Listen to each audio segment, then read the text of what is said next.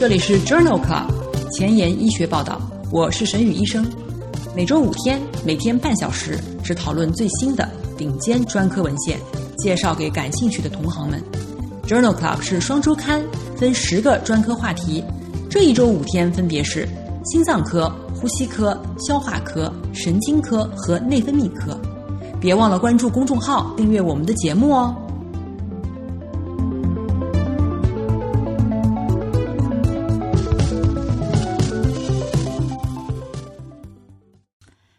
今日头条：一，FDA 批准 RET 选择性抑制剂治疗 RET 基因驱动的非小细胞肺癌。二，JAMA，COPD 的患者出院以后三个月以内开始肺康复训练，可以显著的降低一年的死亡率。三，Cell，超级抗生素的研制。这里是 Journal Club。前沿医学报道，呼吸科星期二，Pulmonology Tuesday，我是主播沈宇医生，精彩即将开始，不要走开哦。今天的新药研发板块呢，我们来聊一聊 RET 选择性抑制剂。塞帕替尼是一种新型的 RET 选择性抑制剂，已经于二零二零年五月被 FDA 批准用于治疗 RET 基因驱动的。非小细胞肺癌和甲状腺癌。本期节目首先会介绍一下塞帕替尼在非小细胞肺癌当中的临床研究。在周五的内分泌科专题当中，会和大家讨论一下塞帕替尼在甲状腺癌中的应用。RET 基因融合是百分之一到百分之二的非小细胞肺癌的致癌的驱动基因。那么塞帕替尼。对于 RET 融合阳性的非小细胞肺癌的疗效如何呢？这项题为 Libretto 零零一的研究已经于二零二零年八月份发表在了《New England Journal of Medicine》新英格兰医学杂志上。在这项研究当中，纳入了接受过铂类化疗和没有接受过治疗的 RET 基因融合的晚期非小细胞肺癌患者，一共一百零五人，中位随访时间为十二个月。在接受过铂类化疗的患者当中，客观缓解率达到百分之六十四；在没有接受过治疗的患者当中，客观缓解率可以达到百分之八十五。观察六个月以后，百分之九十缓解仍在持续。其中，中枢神经系统转移的十一位患者当中，颅内病灶缓解率达到百分之九十一。塞帕替尼最常见的严重不良事件包括。高血压、谷丙转氨酶升高、谷草转氨酶升高、低钠血症和淋巴细胞减少，仅有百分之二的患者因为不良事件停药。Libretto 零零一研究认为，在 RET 融合阳性的非小细胞肺癌的患者当中呢，塞帕替尼具有持久的疗效。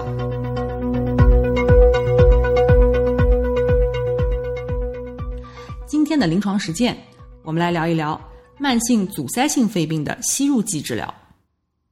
在 COPD 的患者当中，使用吸入的支气管扩张剂呢，可以改善症状、改善运动能力。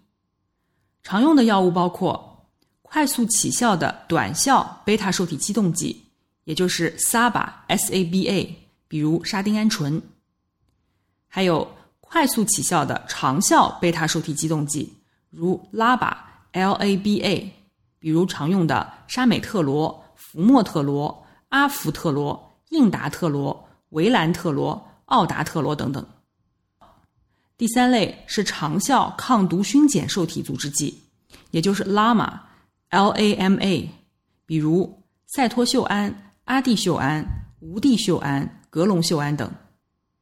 第四类是比较熟悉的糖皮质激素吸入剂，也就是 ICS，比如布地奈德。贝氯米松、莫米松，对于单用长效支气管扩张剂效果不好的患者，也可以考虑联合方案，比如拉玛联合拉巴，或者是拉巴联合 ICS。在重症患者当中，可以考虑三联的治疗方案，也就是拉玛联合拉巴以及 ICS。在二零二零年六月发表在美国呼吸以及重症病医学杂志上的一篇 Impact 研究，对于三联的吸入疗法是否可以降低 COPD 患者的全因死亡率进行了讨论。在这项 Impact 研究当中，纳入了一万例有恶化风险的 COPD 患者。这里使用的三联方案是氟替卡松、无地溴胺、维兰特罗，或者是给予拉玛拉巴二联治疗方案，使用的是无地溴胺、维兰特罗，或者是糖皮质激素联合拉巴的二联治疗方案，这里使用的是氟替卡松联合维兰特罗。在三联治疗组和两个二联治疗组比较当中，分别记录到了百分之二点三、百分之二点六以及百分之三点一的患者死亡。与二联治疗组相比，三联治疗组的患者死亡风险更低，风险比为零点七二和零点八九。每日一次吸入氟替卡松、无地溴胺、维兰特罗的三联治疗方案，可以显著的降低有症状。而且有加重史的 COPD 患者的全因死亡率。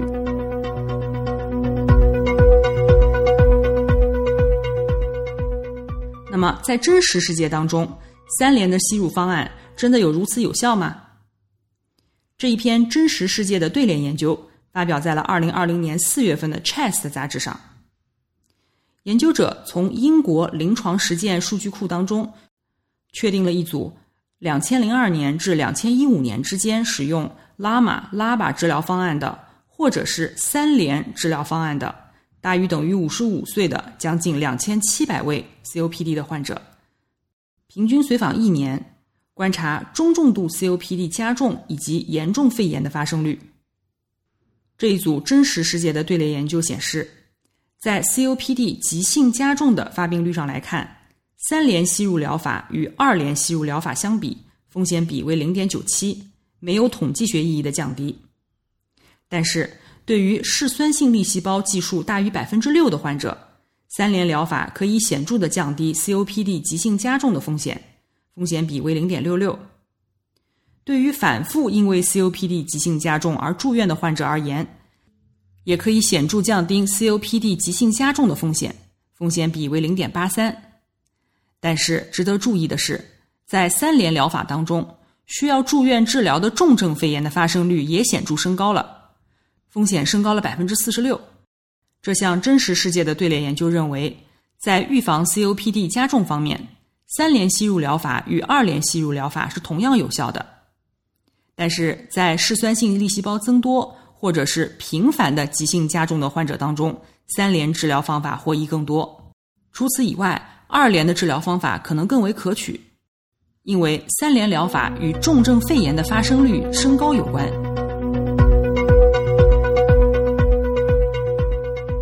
那么，在选择三联疗法的时候，哪一种三联的固定剂量组合更好呢？在二零二零年六月份，《Advances in Therapy》杂志发表了一篇系统综述和荟萃分析，比较了布地奈德、格隆溴胺。福莫特罗三联吸入疗法与其他的拉玛拉巴 ICS 三联吸入疗法之间的疗效比较。这项荟萃分析纳入了十八项研究，涵盖了近三万例患者的资料。荟萃分析发现，在减轻中重度 COPD 患者病情加重、改善肺功能和症状方面，布地奈德、格隆溴胺、福莫特罗以及其他的三联吸入固定组合。都没有统计学的差异，和其他开放联合用药之间也没有统计学的差异，并且在敏感性分析和原回归分析当中，结果是基本一致的。这项系统综述认为，在减轻中重度 COPD 患者病情加重、改善肺功能和症状方面，可以使用布地奈德、格隆溴安、福莫特罗或者是其他的三联固定剂量的疗法。因为疗效差不多。小雨点评：阅读了以上三篇文献，可以看出，从随机临床研究的角度看，固定剂量的三联吸入疗法在减少 COPD 患者病情加重方面似乎是有效的，而且优于二联的吸入疗法。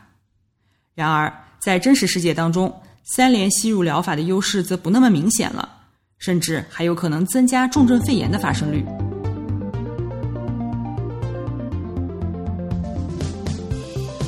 英文不好，找医学文献如大海捞针，没有头绪吗？每天半小时，我把文献精华翻译成中文带给你。工作太忙，没时间看研究进展，导致写课题没有 idea 吗？每周五天，我只和你讨论最新最好的临床研究。Journal Club 前沿医学报道，拉近科研和临床的距离。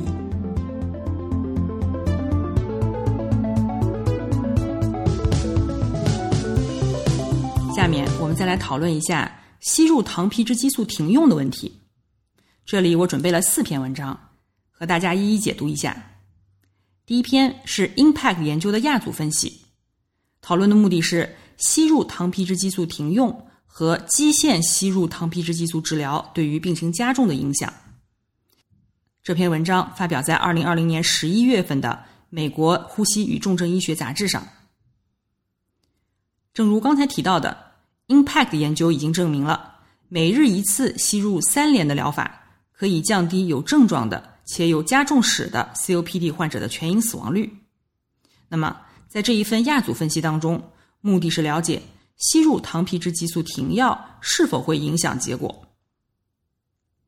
在这个亚组分析当中发现，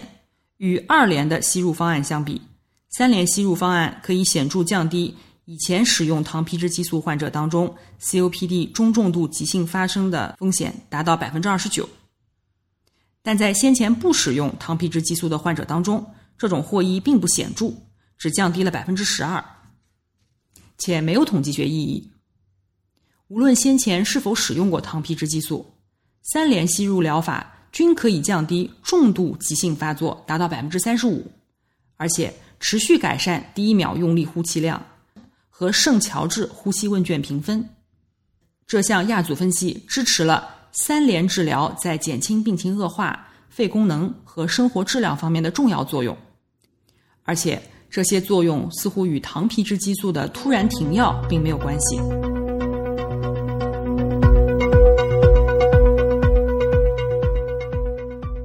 第二篇文章发表在《欧洲呼吸病学杂志》二零二零年五月刊上，称为。ISO 的研究，之前我们提到了一篇真实世界的队列研究。研究显示，三联吸入疗法对于嗜酸性粒细胞计数大于百分之六的患者，似乎可以更显著的降低 COPD 急性加重的风险。那么，在使用吸入糖皮质激素以后，嗜酸性粒细胞的变化是否可以预测 COPD 患者的长期临床反应呢？这项 ISO 的研究是一项双盲随机对照研究，为期三年。对于七百五十名中重度 COPD 的患者，分别分入了氟替卡松和安慰剂组。在嗜酸性粒细胞的下降大于二十每微升时，吸入糖皮质激素可降低第一秒用力呼气量下降率达到三十二毫升每年，恶化率降低百分之三十。相反。在嗜酸性粒细胞升高大于二百每微升时，吸入糖皮质激素可以加速第一秒用力呼气量的下降，下降速度达到三十七毫升每年，恶化率增加百分之八十，有显著的统计学意义。但是，嗜酸性粒细胞的变化并不能预测圣乔治呼吸问卷评分。ISO 的研究认为，对于中重度 COPD 的患者，吸入糖皮质激素以后。嗜酸性粒细胞的变化可以预测其治疗的临床反应。治疗以后，嗜酸性粒细胞增加达到百分之二十的患者，可能会出现肺功能的急速下降。第三篇文章是发表在《European Respiratory Journal》二零二零年二月刊上的一篇回顾性分析。这篇回顾性分析的目的是评价 COPD 患者当中吸入糖皮质激素对肺癌发生率的影响。研究人员利用加拿大魁北克省医疗数据库，共涉及六万三千名受试者，其中百分之六十三接受口服避孕药治疗，平均随访五年。随访期间，一共诊断了三千七百名的肺癌。在吸入糖皮质激素的患者当中，患肺癌的风险比为一点零一，没有统计学意义。吸入糖皮质激素大于四年的患者，肺癌的风险比为零点九二，也没有统计学差异。平均每日吸入糖皮质激素量较多的患者当中，肺癌的风险比为一点三六，也没有统计学意义。这项回顾性分析认为，虽然糖皮质激素被认为可能对肺癌有化学性的预防作用，但是在回顾性的分析当中发现，吸入糖皮质激素与肺癌的发病率降低并没有任何关系。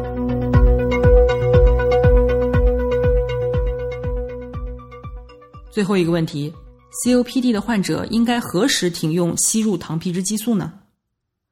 二零二零年六月，在《欧洲呼吸病杂志》上发表了一篇《欧洲呼吸病指南》，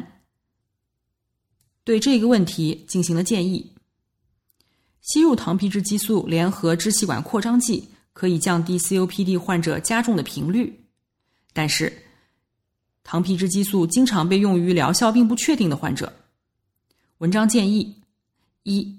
如果 COPD 的患者没有频繁发作的病史，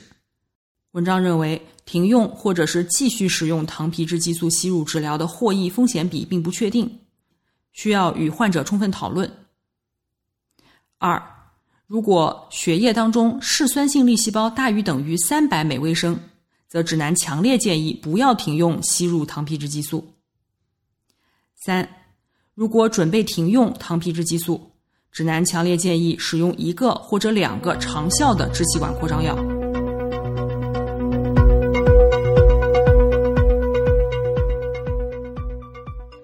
今天的临床实践的第二部分，我们来讨论一下 COPD 患者肺康复训练。众所周知，肺康复训练可以改善慢性呼吸系统疾病患者的症状、生存质量以及肺功能。肺康复训练包括运动训练。促进健康的行为，比如戒烟、锻炼、营养支持、恰当的用药和自我管理，以及心理支持。这些训练呢，主要包括下肢训练、上肢训练、间歇运动训练、力量训练以及呼吸再训练。比较常用的下肢训练包括固定式的脚踏车、跑步机或者是自由行走。上肢训练包括手臂训练。在二零二零年五月份，《JAMA》杂志上发表了一篇回顾性的队列研究。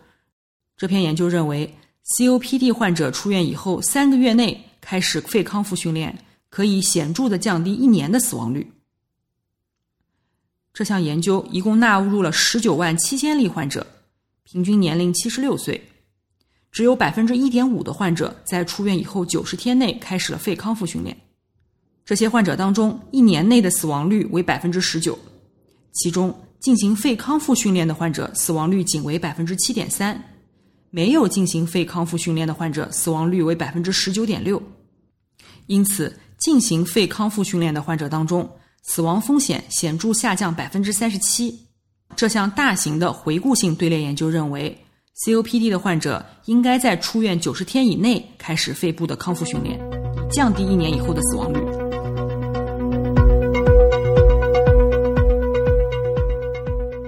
那么，肺部康复训练用什么方法比较好呢？在二零二零年五月的《欧洲呼吸病杂志》上发表了一项随机对照研究。文章评价了下坡行走对于 COPD 患者肺部康复的影响。众所周知，收缩性的肌肉疲劳会影响 COPD 患者的训练反应，但是下坡行走相比平地行走，可以较少的诱发呼吸肌疲劳、呼吸困难。或者是疲劳的程度，在这篇研究当中纳入了三十五例患者，平均年龄六十二岁，第一秒最大呼气量平均值百分之五十，随机分为下坡行走组和平地行走组，在两组之间六分钟的步行结果和肌肉活检没有差异，但是有百分之九十四的进行下坡行走锻炼的患者进步了，平地行走组仅为百分之六十五。在其他方面，下坡行走组也有更大的改善。这项随机对照研究认为，在 COPD 患者当中，结合下坡行走与常规步行，在肺康复临床效果上具有相似性，但是下坡行走的锻炼耐受性更好。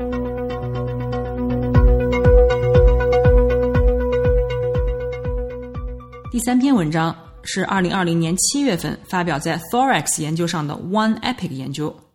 这项研究评估的是口服硝酸盐是否能够增强 COPD 患者的肺康复的效果。这项双盲安慰剂对照平行组研究在英国的四个中心进行，登记了 Gold 评分二到四级，Medical Research Council 呼吸困难评分三到五分，或者是功能受限的 COPD 患者，进行每周两次、为期八周的肺康复训练。他们被随机分配到硝酸盐干预组和安慰剂组。硝酸盐干预组的患者。会在运动前三小时会服用一杯一百四十毫升、含有十二点九毫摩尔硝酸盐的甜菜汁。八周以后，研究发现干预组的运动能力比安慰剂组提高了更多。ISWT 步行距离增加了六十米，而安慰剂组只增加了三十米，两组之间 p 值等于零点零二七。积极干预对于收缩压也有影响，硝酸盐干预组当中。平均收缩压降低了五毫米汞柱，而对照组增加了六毫米汞柱，两组之间有统计学差异，而且没有重大的严重不良事件或者是副作用报告。On Epic 研究认为，膳食中的硝酸盐补充似乎是一种耐受性良好的 COPD 康复训练的有效策略。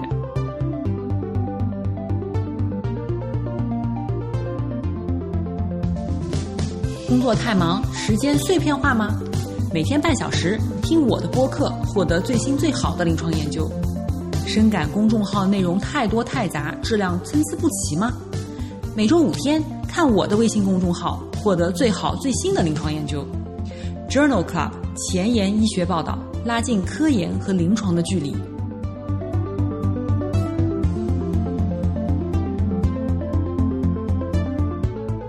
今天的前沿医学，我们来聊一聊超级抗生素。这篇文章发表在《Cell》杂志的二零二零年六月刊上。抗生素的耐药问题和新型抗生素研制停滞不前的问题日益严重。近十几年来，没有针对革兰氏阴性菌的新型抗生素问世。近期，普林斯顿大学的研究人员对一种名为 SCH 七九七九七的化合物进行研究时，发现了其惊人的杀菌效果。它对于革兰氏阴性菌和革兰氏阳性菌均有效，且目前仍然检测不出有任何的耐药性。研究人员通过定量影像技术、蛋白组学、基因代谢和细胞分析等手段，确定了该药物的杀菌作用主要是针对细菌的叶酸代谢和细胞膜。以 MRSA 为例，它的药效超过了联合用药，但是 SCH 七九七九七。同时也会杀伤人体的正常细胞，因此研究人员又合成了一种衍生物，称为 Irresisting 十六，药效增长了一千倍，而且可以用于杀伤目前 WHO 认定的最耐药的一种淋病耐色菌菌株。虽然这项药物仍然处在实验室的研发阶段，但是它重要的意义是为将来的抗生素研制提供了一种新的理念，那就是。通过一个分子内的多种不同的机制进攻病原体。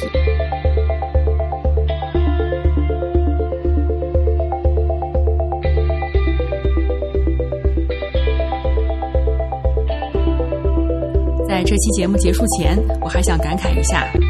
开播四周以来，来自全国各个角落关注我的朋友中，绝大多数都不认识我。也就是说，你的收听是别人分享给你的。如果你真心喜欢这个节目，别给我点赞，现在就去分享吧。明天是消化科星期三，不见不散哦。